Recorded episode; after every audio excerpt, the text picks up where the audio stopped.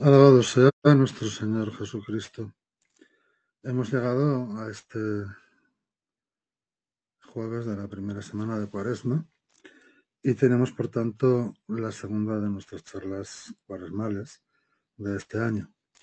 Hoy la vamos a dedicar a la esencia, a lo fundamental de lo que somos y de lo que es y tenía que ser nuestra vida. La vamos a dedicar al amor. El amor está en el origen de nuestra creación, en el origen de nuestro ser y de nuestra existencia. Dios nos ha hecho con su mano y con su soplo. Su soplo es su aliento, su aliento es su espíritu, su espíritu es nuestra alma. Y Dios es amor. Por tanto, todos nosotros tenemos la impronta del amor. La tenemos como esencia de nuestro ser. Podríamos preguntar, ¿qué somos? Y responder, somos amor. Somos el amor que Dios ha puesto en la creación.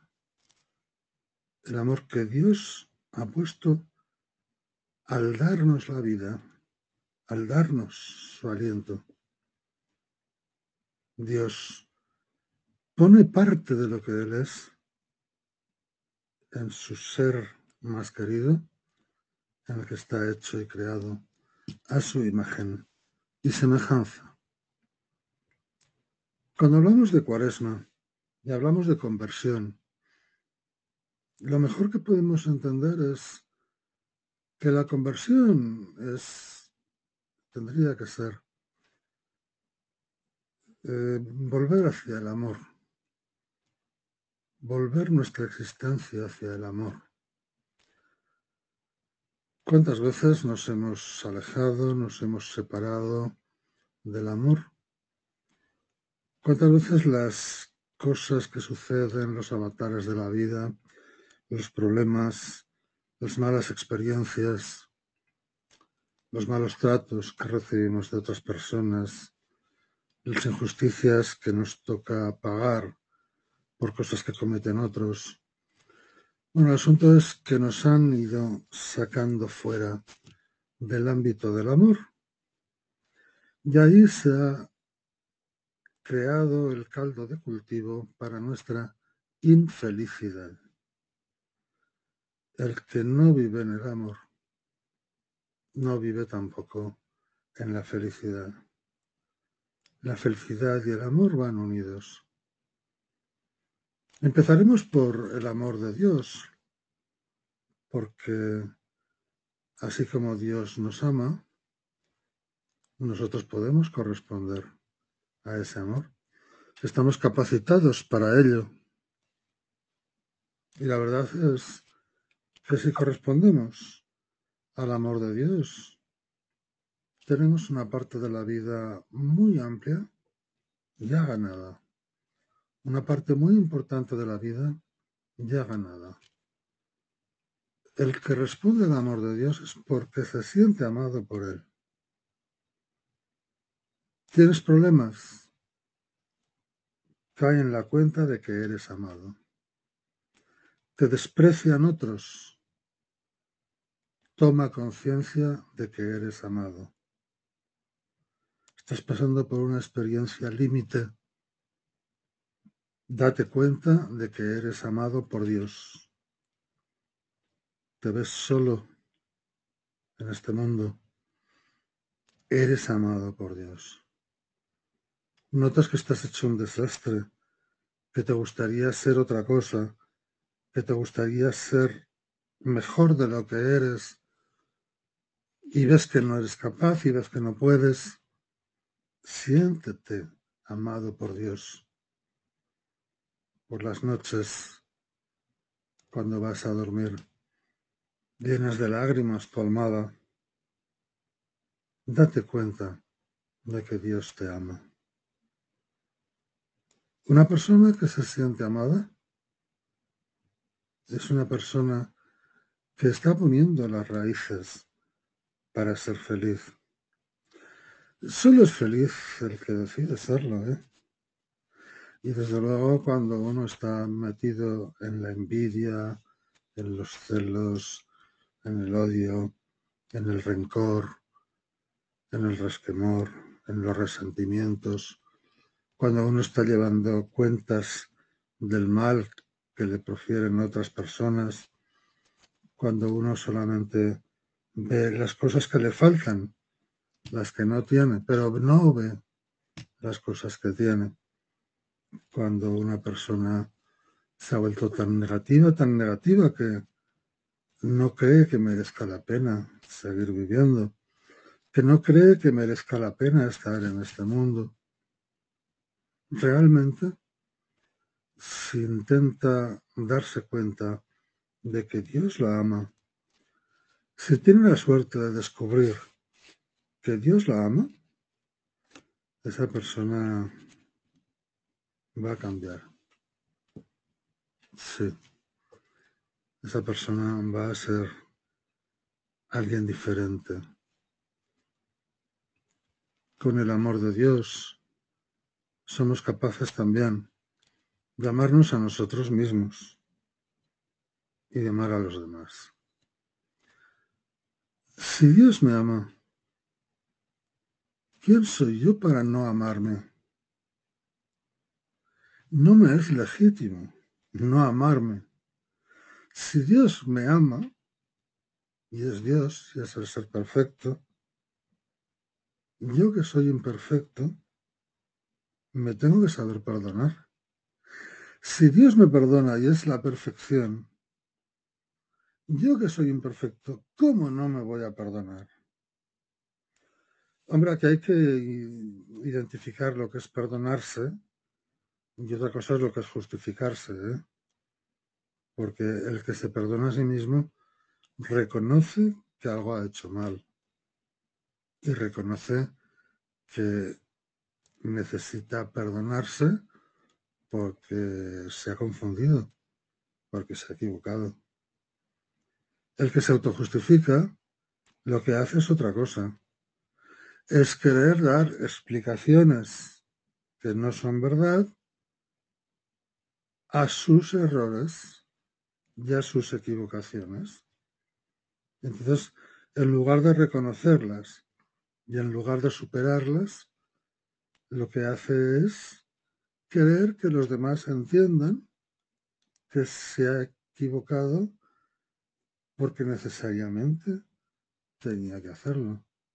No le quedaba otro remedio, tenía que hacer eso, o todavía peor, pensar que no es una equivocación y que no ha cometido ningún error y que por tanto no necesita de ningún perdón, ni siquiera el perdón de sí mismo.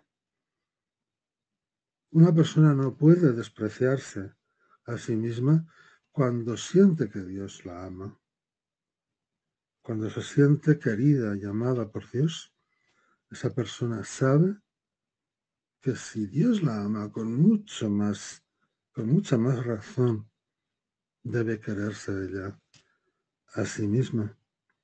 Así el amor de Dios nos ayuda también a nuestra autoestima, nos ayuda a tener de nosotros un concepto mucho más elevado que el que es capaz de ver nuestros ojos. Sí, somos seres creados en el amor para el amor. También el amor de Dios nos ayuda a amar a los demás. ¿Y si decíamos que una persona que ama a Dios es mucho más feliz? Ni te cuento una persona que sabe amar a los demás. Una persona que no ve en los demás a un enemigo, no ve a un rival, no ve a alguien a quien superar. En las demás personas no ve amenazas, no ve que la gente le amenaza, que el hecho de la presencia de cualquier otra persona supone para mí un riesgo. No. Al contrario, si yo soy hijo de Dios, si yo tengo el amor de Dios, si Dios pone su amor en mí, exactamente igual, lo pone sobre el otro, lo pone sobre los demás, exactamente de la misma manera. Cuando yo veo al otro, tengo que ver a un hijo amado del Padre. Esa persona es amada por Dios igual que lo soy yo. Esa persona es un igual conmigo, porque Dios nos ha hecho a las dos y ha puesto en nosotros la impronta de su ser, la impronta de su amor. Y lo mismo que el amor de Dios reside en mí, lo mismo reside en esa otra persona que tengo ahí enfrente. Las relaciones humanas, cuando son desconfiadas, al, que más le perjudica es a mí mismo. Al que desconfías, al que más le perjudica. Porque una persona que cultiva la desconfianza, una persona que cultiva el desamor, una persona que cultiva la rivalidad, que cultiva las envidias, los celos, los resentimientos, es una persona que día a día momento a momento, se está labrando su infelicidad. Esa persona no puede ser feliz. El amor es lo más maravilloso que tenemos en nuestras vidas, porque es esa parte espiritual, porque es esa parte de Dios que hay en todos nosotros. Así es que el que se deja guiar y llevar por ese amor, tiene la felicidad ya casi, casi conseguida. La felicidad se fundamenta en la actitud del amor. Una persona que es feliz es una persona que ama y se sabe amada. La persona que no se sabe amada no es feliz. Y la persona que no sabe amar tampoco es feliz. Cuando nos dejamos llevar por el amor, cuando dejamos que el amor guíe nuestras vidas, se da dentro de nosotros una alegría, se da un sosiego, una calma, se da un saber encajar las cosas difíciles e injustas que nos trae la vida. Se da una sabiduría que no se adquiere en los libros, ni en las clases, ni en los grandes profesores y autores. Es esa sabiduría que nos da las ganas de vivir, que nos da las ganas de ser felices, que nos da las ganas de superarnos cada día, de vencer los obstáculos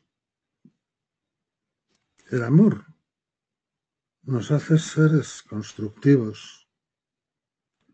La gente que destruye es gente que no se deja llevar por el amor.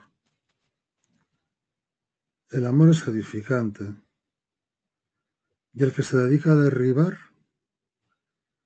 es que no tiene amor. Es que le falta el amor.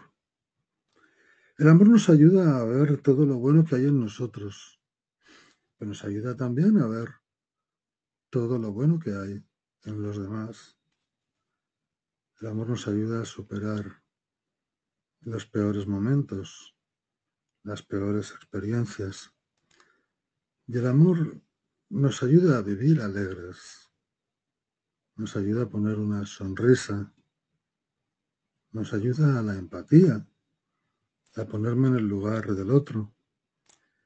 Si no tengo amor, el otro no me importa. Y si el otro no me importa, entonces no tengo por qué sentirme molesto con sus problemas. No tengo por qué ayudarle. Si no me importa. Pero claro, cuando yo necesito que me ayuden, agradezco que me ayuden. Ponte en el lugar de ese que necesita que le ayudes. Si no te pones en el lugar de ese que necesita que le ayudes, no podrás ayudarle. Eso es la empatía. La empatía es ponerse en el lugar del otro y tomar conciencia de su necesidad.